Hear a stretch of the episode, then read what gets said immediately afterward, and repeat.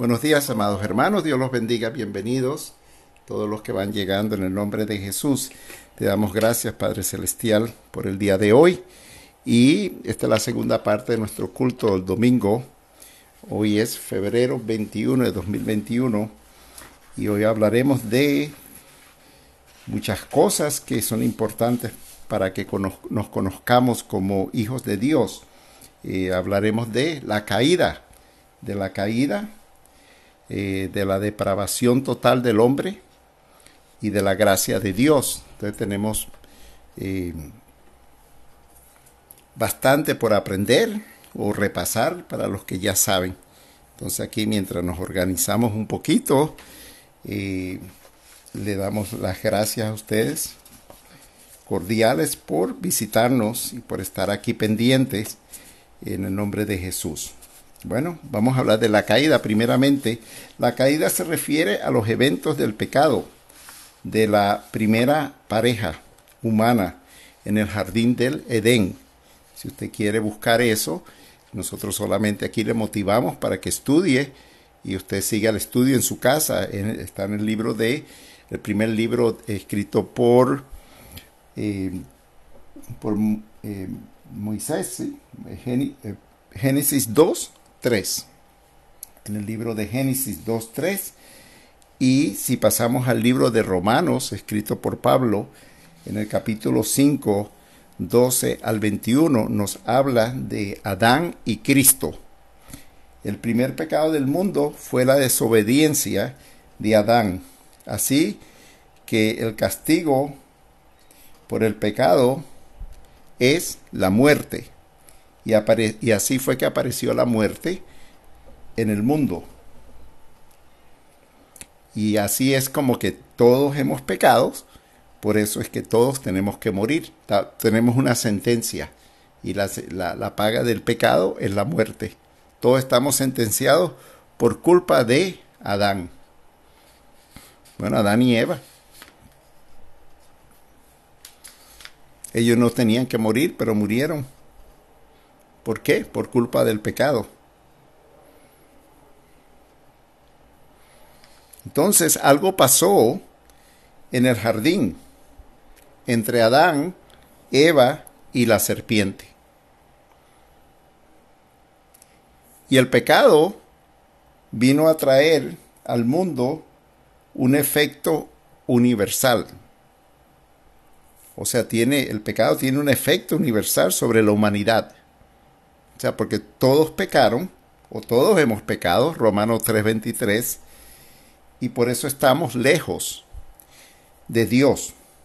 En otras palabras, una vez que Adán y Eva pecaron, fueron destituidos, sacados, apartados de la gloria de Dios. Ellos estaban en perfecta armonía con el Señor. Y así fue que nos pasó también a nosotros. Heredamos el pecado. Y del pecado viene lo que es la depravación total. Que de eso hablaremos hoy, más tardecito, ¿verdad? Por ahora vamos a dejarlo ahí. La depravación total del hombre. ¿Quién es el hombre? Y, y por qué hace lo que hace. Después viene el rescate Dios ofrece la gracia de Dios, ofrece la salvación del hombre porque reconoce que el hombre no puede hacer nada. Y entonces el hombre le da la oportunidad al hombre o a nosotros para elegir entre, entre Dios o el mundo. En otras palabras, el hombre acepta o rechaza la salvación.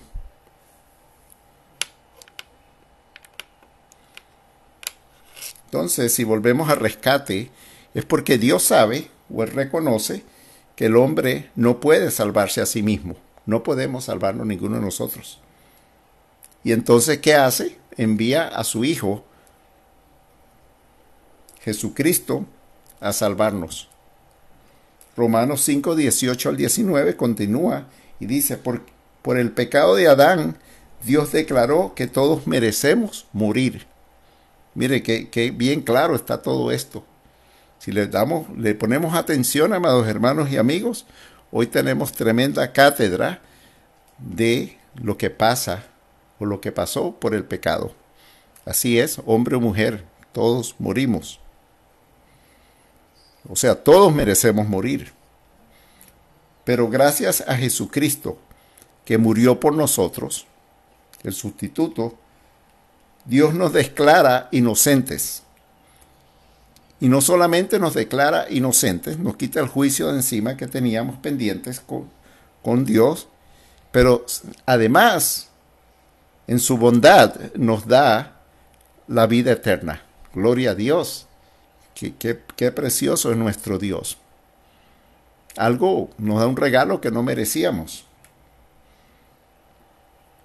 O sea que aquí lo que pasó, que Adán, por la desobediencia de Adán, de un solo hombre, de un solo hombre, hizo que nosotros todos desobedeciéramos.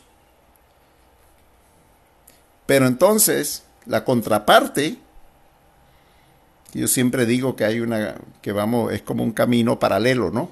Está lo bueno y lo malo, en cuál, en cuál, en cuál tú vas a caminar. Entonces Jesús hizo que su obediencia, la obediencia de Jesús, Dios nos declarara inocentes a muchos por la muerte. Pero ahora depende de ti si tú aceptas ese regalo de Dios. Si tú quieres salvar tu vida, quieres salvar tu alma, quieres tener vida eterna, tienes que conocer a Jesús.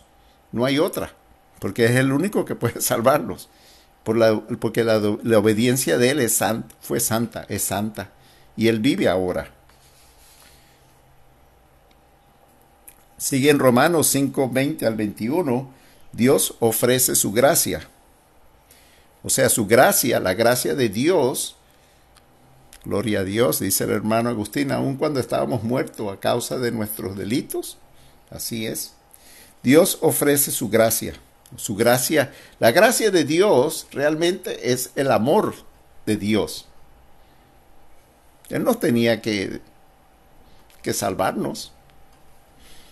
Estábamos todos perdidos. Íbamos todos derechito al abismo del infierno, al lago de fuego. Pero en eso Dios dice, no, yo reconozco que el hombre no puede salvarse a sí mismo, déjame ayudarle. A ver si quiere, a ver si quiere. Porque hay muchos que andan por ahí que no quieren saber de Dios. Pero bueno, eso tiene que ver con la depravación total del hombre. Porque hoy vamos a conocer qué es lo que pasa con, qué, no, nos pasó a todos. Porque todos estamos en la misma olla. Lo único que ahora algunos de nosotros hemos aceptado ese sacrificio que Jesucristo hizo en la cruz y ahora, gloria a Dios, ¿verdad? Que nos dio el entendimiento, porque hasta nos tiene que dar la fe para que creamos. Figúrese si estamos mal nosotros, pero bueno, el Señor es bueno, nos quiere salvar y nos muestra su amor. Romanos 5, 20, 21 dice, la ley se introdujo para que el pecado se hiciera fuerte, o sea, para que reconociéramos que, mire, que, no se puede, que, que entre más peca la gente, más quiere pecar. Y la ley más lo castiga. Y el hombre tampoco puede cumplir la ley. Entonces la ley se hizo fuerte. Pero si la ley se hizo fuerte, también el amor de Dios, o sea, la gracia de Dios, lo superó. O sea que es más grande el amor que Dios nos tiene que el pecado, en otras palabras. Gloria a Dios, ¿verdad? Qué lindo que podemos entender estas cosas ahora, poco a poco, hermanos. Esto no, no, no es un camino, es un camino de consistencia, de, seguir perseverando en la palabra, de redarguir la, la, la Biblia, de aprender. Por eso yo les motivo, amados hermanos, a que nos mantengamos aquí firmes estudiando y aprendiendo para poder ayudar a otros en su salvación. Porque si el pecado reinó sobre la muerte, la gracia reina para justificar, perdonar al hombre, gloria al Señor, para vida eterna, mediante Jesucristo, Señor, Señor nuestro. Solamente Jesús salva. Aquí todos tenemos que ir a Jesús. Los que nieguen a Jesús ya están condenados. Pero si se quieren cambiar para el equipo de Jesús, gloria a Dios, porque van a ser hijos de Dios también. Van a recibir al Espíritu Santo. En otras palabras, ¿puede el hombre rechazar o aceptar la salvación? Se acabará un día la gracia, porque Cristo viene pronto. Sí, se va a acabar. Dios te está dando la oportunidad, amado amigo y hermano, para que reorganice su vida desde ya. Ayer hablamos, tomar en cuenta ya, hoy, el día de hoy, porque el mañana no sabemos. Entonces es hoy el día de salvación. Hoy es el día de arrepentimiento. Hoy es el día de aceptar al Señor Jesucristo como Señor y Salvador y empezar a caminar la nueva vida que Él le ha diseñado para usted. Porque ya nunca más, una vez que la gracia se termine, ya no habrá más gracia. Se acabó. Se acabó. No desprecie la gracia de Dios hoy, en este segundo, en este minuto. Piénsalo muy bien, amado amigo, si nos estás visitando o si escuchas este, este mensaje. Te rogamos que te arrepientas de, de hacer el mal, de andar en pecado y vuelvas a los caminos del Señor si estás, si estás extraviado y, y si es que algún día lo aceptaste y ahora quieres arrepentirte porque ahora estás conociendo la verdad. Bueno, gloria a Dios. Y si es que es la primera vez que escuchas este mensaje, bueno, piénsalo muy bien. Entrégate al Señor. Es lo, lo, lo mejor que te puede pasar en tu vida. Hoy las manos del Señor se abren para ti. Así que confía en el Señor. Ven amigo a Jesús. Qué inmenso amor Dios te ofrece. Puedes creerle a Jesús, puedes confiar en Él. Has confiado en otras cosas, pero aquí Dios te está ofreciendo su amor. Y hoy es el día de salvación. Pero también dice la Biblia que el hombre elige entre Dios y las cosas de este mundo. Las cosas de este mundo son perecederas, se terminan, pero las cosas de Dios son eternas. Entonces tú puedes pensar, razonar. La Biblia dice que el hombre no puede ni elegir. Y el problema es que él no desea caminar con Dios. No desea. Si ese es su problema, porque usted le quiere obedecer a las cosas de este mundo, bueno, usted ya tiene un problema. Porque la caída del hombre ha sido bien grande. Le quitó el deseo de conocer a Dios, de seguir a Dios. No, porque encuentra un entretenimiento en este mundo que es del diablo. Y el diablo lo tiene entretenido, haciendo con él lo que quiera. Entonces usted está encadenado a las cosas de este mundo. Y por, y por eso le cuesta, por eso les cuesta. Así es, amada hermana, Dios está buscando, lo está buscando en este momento. Busca a las almas para que lo piensen y se arrepientan. Y el Espíritu Santo, si usted está pensando en esto, el Espíritu Santo lo está convenciendo que usted es un pecador y que necesita arrepentirse y venir a Cristo.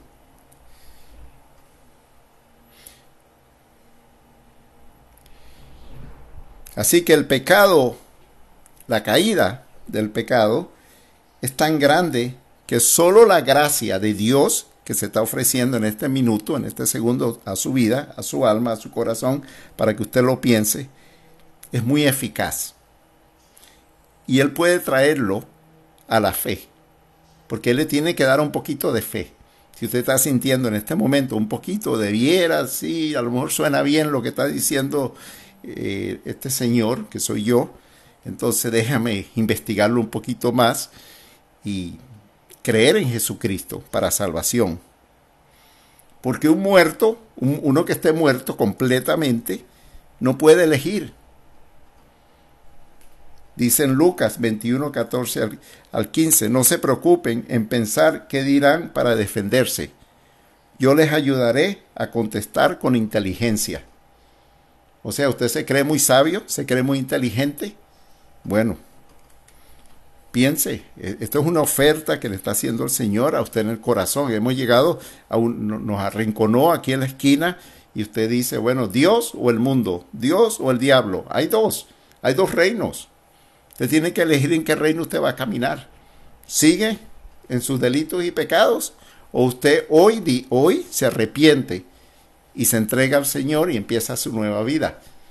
Y aquí lo invitamos a participar con nosotros y gloria a Dios si usted ha decidido en este momento aceptar a Jesucristo como Señor y Salvador. Gloria al Señor. Dios plantó muchos árboles preciosos hermosos en el jardín del Edén para que dieran mucho, para que dieran buenos frutos. Y entre, entre los árboles aparecen dos, dos árboles en particular. El árbol de la vida, Apocalipsis 22, 14, 15, dice, bienaventurados los que lavan sus vestiduras para tener derecho al árbol de la vida.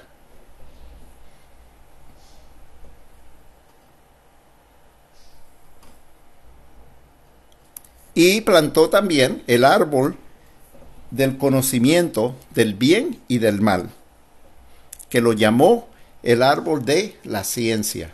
Gloria a Dios. Y dijo que el día, le dijo a ellos, a Adán y Eva, que era lo que estaban ahí, que el día que ellos comieran, Génesis 2.17, de ese árbol, ciertamente, ciertamente morirían. Y así pasó. Ellos comieron del árbol equivocado. Así que si usted está comiendo del árbol equivocado, cámbiese ahora al árbol de la vida. ¿Sí? Dios le está dando la oportunidad. Y así, amados hermanos, terminamos esta primera parte del podcast de la caída del hombre. Y continuamos en el próximo hablando acerca de la depravación total. Amén.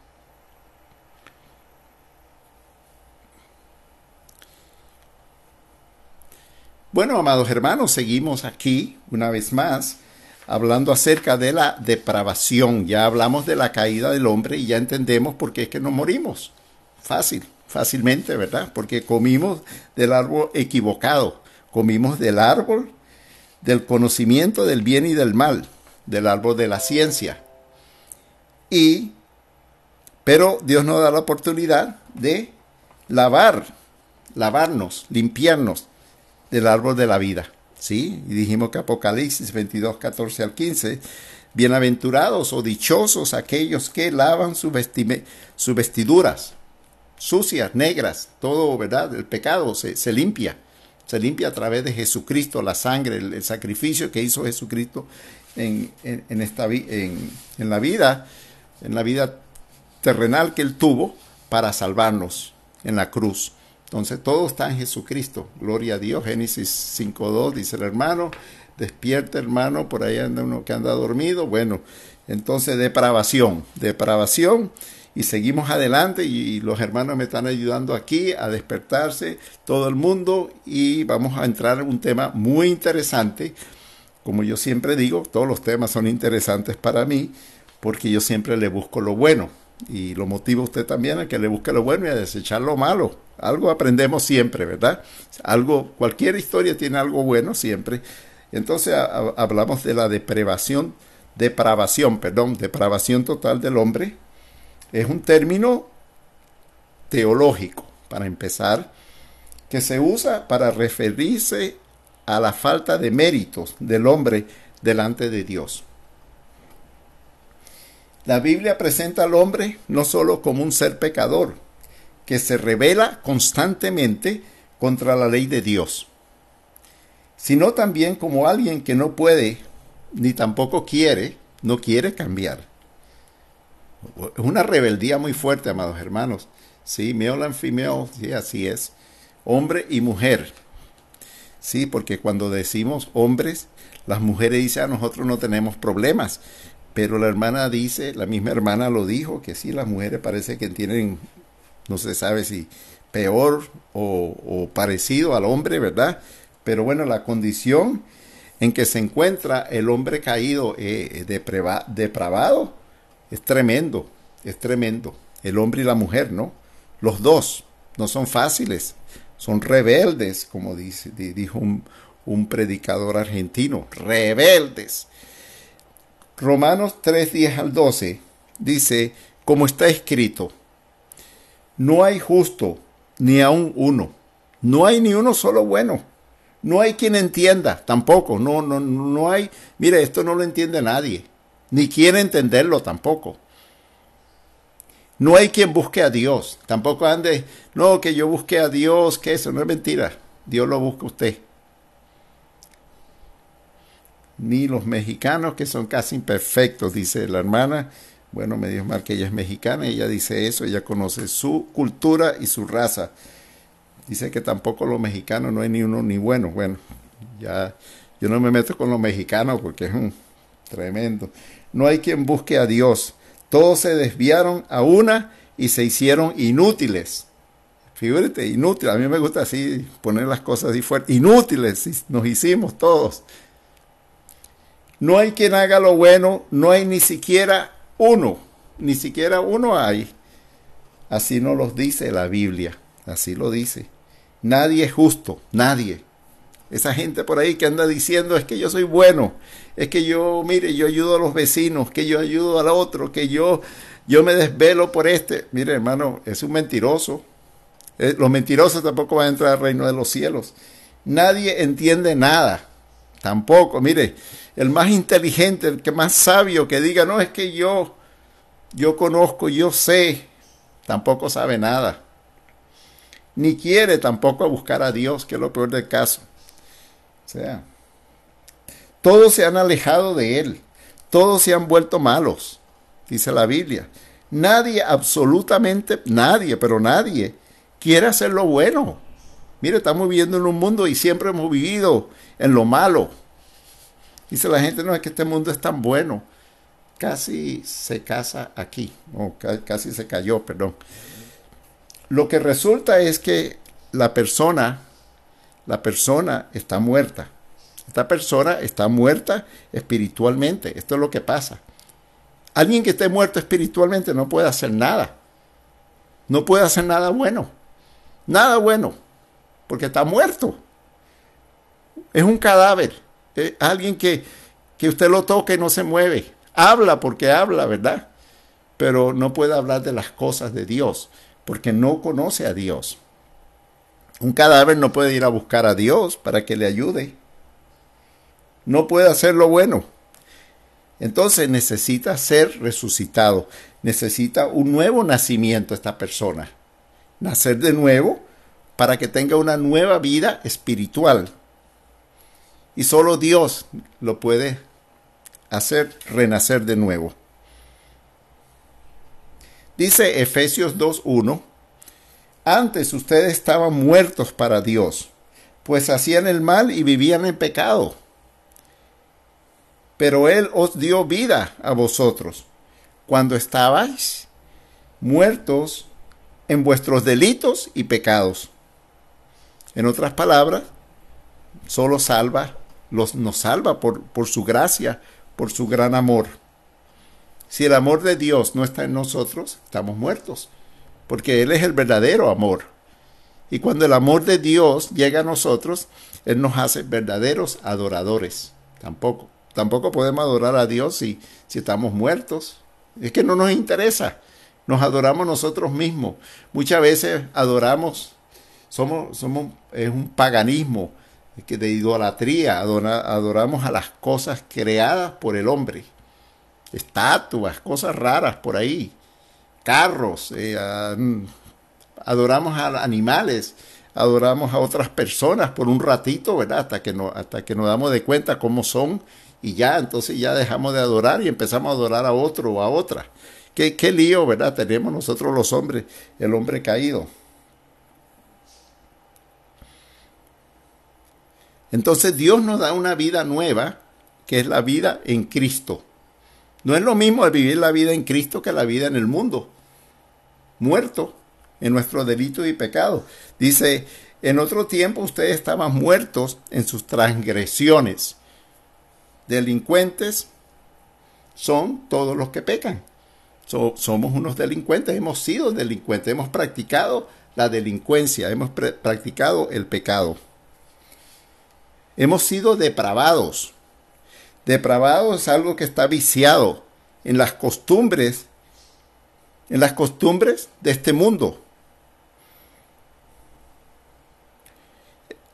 El al pecado muchos lo definen como un vicio, un vicio que cuesta dejarlo.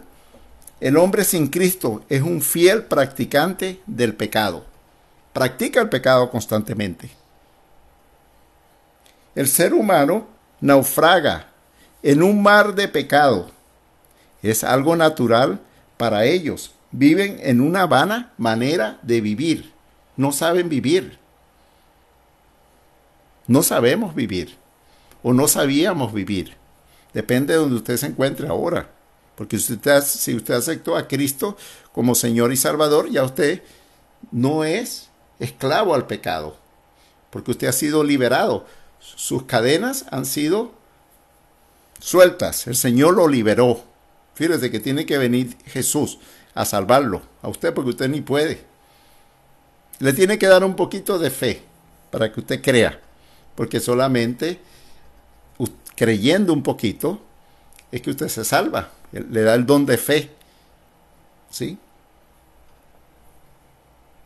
Entonces, para el ser humano que naufraga en un mar de pecado, es natural eh, de ahí es que se mueve, ahí donde, donde habita el hombre, en un mar de pecados. Vive en una vana manera de vivir, no sabe vivir, habita, habita en medio de su propio universo. Él es el rey de su estado pecaminoso. Increíble, ¿no? Se siente bien, hasta vanidoso. Hasta dice las cosas malas que hace, porque se goza haciendo lo que sabe. Lo único que el hombre sabe hacer es pecar. Entonces, sin la ayuda divina del hombre, eh, el hombre pecador está perdido. Y no solamente perdido, extraviado, pero está condenado. O sea que un día, si se muere con esa condena encima, ya se fue al infierno porque la paga del pecado es la muerte. Y muere una sola vez y para el infierno ya. Viene, viene el juicio, por supuesto. Y el, hombre no va a tener excusa para decir que, que, Dios nunca le ofreció la oportunidad de salvación, porque Dios le ofrece, Dios nos dio a todos una conciencia para, para que podamos distinguir entre el bien y el mal. Pero si usted prefirió el mal, usted se quedó sin Dios. Y esa es la pelea que tenemos nosotros, la batalla que tenemos nosotros, los cristianos, que reconocemos que es el bien y el mal. Y porque sabemos que viene el mal, ya no, ya no lo practicamos, porque tenemos el poder de Dios para ayudarnos a combatir el mal. Por eso es que apártate del mal, no le des lugar al diablo. El pecado es un gran desafío para, para el hombre y también para los cristianos.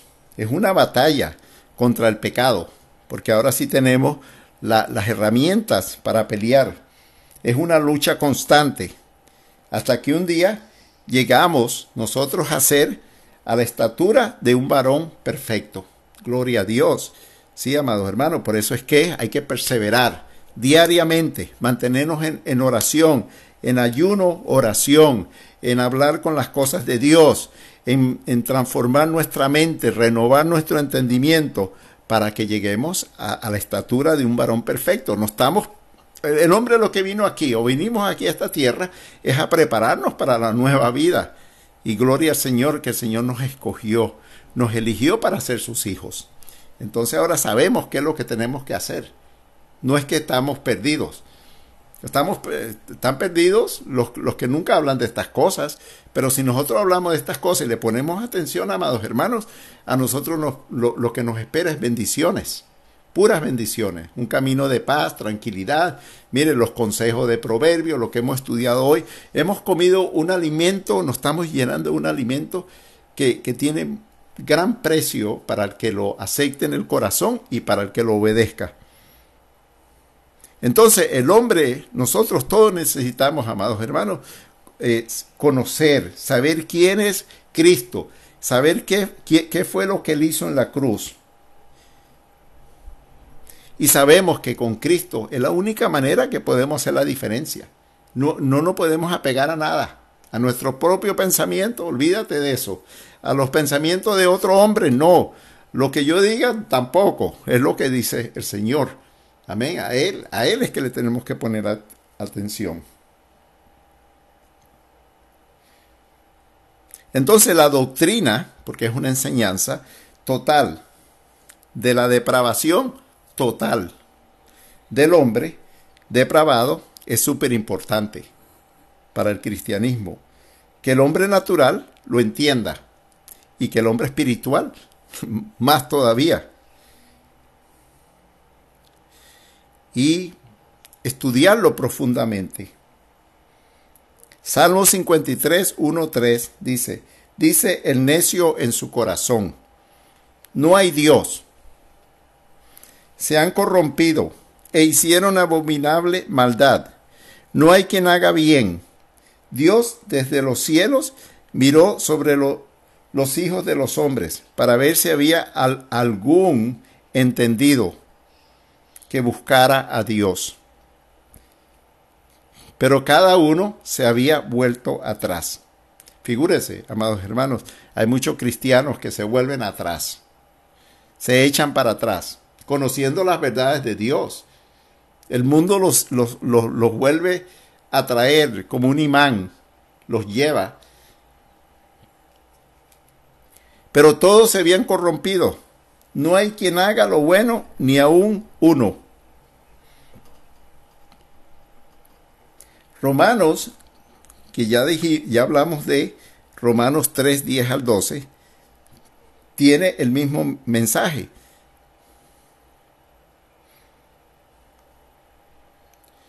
Segunda de Corintios 13, 2 dice que en la segunda esta es la segunda vez que los visito o los visité, dice el apóstol Pablo a los de Corintios, que eran unos pecadores grandísimos.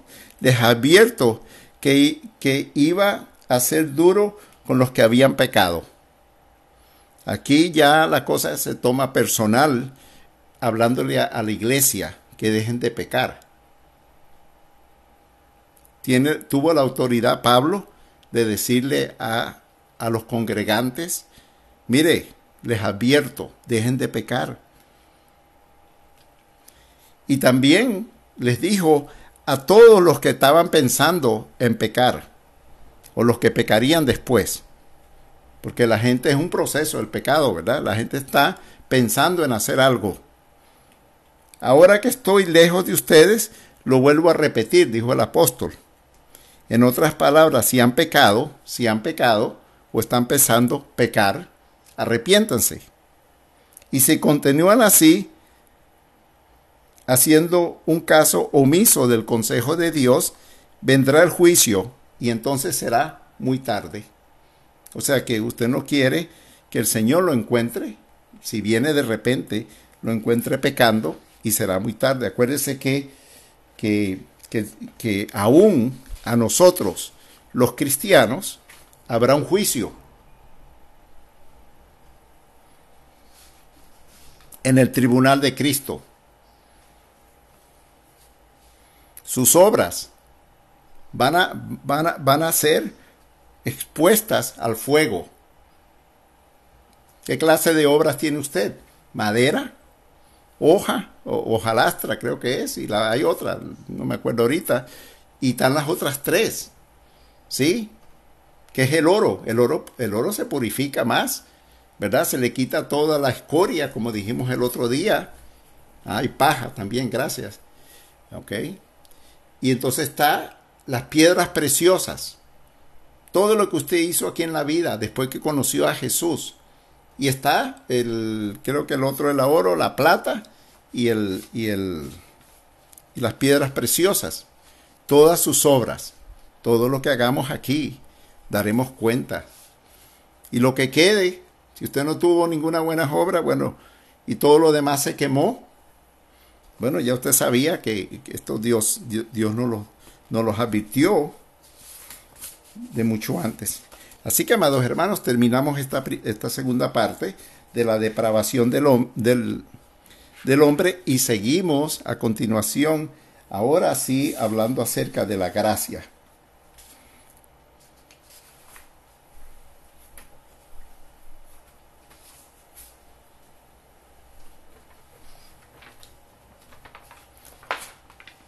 Buenos días, amados hermanos. Una vez más hablamos acerca de la gracia del Señor, ya hablamos de la caída del hombre, hablamos de la depravación total del hombre, ¿sí? Y usted puede encontrar estos podcasts o, estos estudios en, en, alguna de nuestras redes sociales, en Facebook, eh, en Anchor, Podcast o en YouTube. También posiblemente lo vamos a poner ahí. Y ahora hablaremos de la gracia de Dios. El periodo de gracia, cuando comenzó, muchas personas se preguntan eso. Bueno, todo el mundo tiene una, una opinión diferente, pero vamos a hoy a comenzar a decir que empezó el periodo de gracia en la cruz. En la cruz. Cuando Cristo murió, Jesucristo derramó su sangre en la cruz y dijo, consumado es. Allí fue creada la base de la salvación. Jesús se entregó a sí mismo para pagar por los pecados de los que se salvarán de la ira venidera de Dios. Como dijimos anteriormente, el pecado no va a quedar Dios, no va a dejar a nadie sin, sin un juicio. Todo lo que hicimos, bien sea bueno o malo, daremos cuenta al Señor. Bien sea en el tribunal de Cristo los cristianos o los, los impíos, los, los, los que se pusieron rebeldes contra Dios, los que no aceptaron el plan de salvación de Dios, al juicio del gran trono blanco. O sea, como sea, como sea, todos vendremos frente al Señor.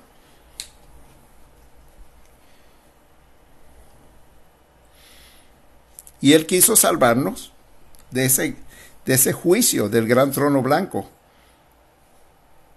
Y más bien cambiar, cambiarnos a escribir nuestros nombres en el libro de la vida.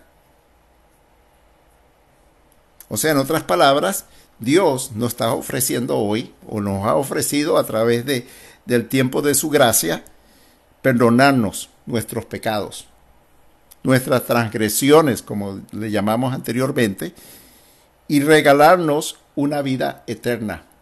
Pero mientras, una vida nueva, de abundante, a través del Señor Jesucristo. Porque solamente la sangre de Jesucristo es capaz de limpiarnos de nuestros pecados, revestirnos con un nuevo vestido de su gracia, limpia, limpiarnos del pecado. Si usted se muere en pecado, usted tiene un gran problema. Pero si usted se limpió, fue a la cruz, y la sangre de Jesucristo le limpió sus pecados, fue rociada sobre usted también. Gloria a Dios. Usted es nuestro hermano en Cristo y felicitaciones y gracias por, por pertenecer a la, a la familia de, de Dios. Efesios 1.7 dice que la sangre que Cristo derramó en su muerte pagó el rescate para librarnos de la esclavitud. Entonces, Dios no es malo. Mucha gente dice que Dios es malo, pero Dios no es malo. Más bien Dios es, tenemos un Dios amoroso. Le ha, le ha ofrecido a todos, a todos, todo el mundo, gloria al Señor, el, el único, si solamente Él puede quitar el pecado, borrar el pecado, dice el hermano. La esclavitud. Es una esclavitud el pecado, amados hermanos y amigos. Dios es generoso. Dios quiere, es bondadoso. Dios quiere librarnos, sacarnos de, de, este estado depravado total que, en que hemos estado. Colosenses 1.14 dice, Jesús dijo, o en Jesús, perdón, es en quien tenemos redención. ¿Sí? Por su sangre, el perdón de pecados. Quien compró nuestra libertad para darnos el perdonarnos, perdonar el pecado. La sangre de Cristo no tendría ningún efecto entonces si Cristo no resucitó de que entonces sería nuestra fe sería vana, ¿sí? O sea que es ese es el evangelio, que él murió, fue sepultado y resucitó el tercer día. Porque si no hubiese resucitado no tenemos evangelio. No tenemos esperanza tampoco nosotros de resucitar. Primera de Corintios 15, 14. Si Cristo nos ha resucitado, entonces nuestro mensaje, eh, perdón, si Cristo no ha resucitado, entonces nuestro mensaje no tiene caso, ni su fe tampoco. Tener fe en Cristo, ¿para qué? De nada sirve si Él no resucitó. Entonces es importante la resurrección. En otra, en otra oportunidad hablaremos de la resurrección Y nosotros sabemos, amados hermanos y amigos, que Cristo fue entregado por nuestras transgresiones y fue resucitado por nuestra justificación. Romanos 4:25. Dios entregó a Jesús para que muriera por nuestros pecados y lo resucitó para que fuéramos declarados inocentes. Figúrese. Qué bonito es el Evangelio, ¿verdad? Eh, hay, que, hay que estudiarlo para entenderlo, no, no es fácil muchas veces. Y ahora, eh, eh, ahora el Señor está a la diestra del Padre, intercediendo por todos sus hijos, por todos nosotros. Romanos 8:34.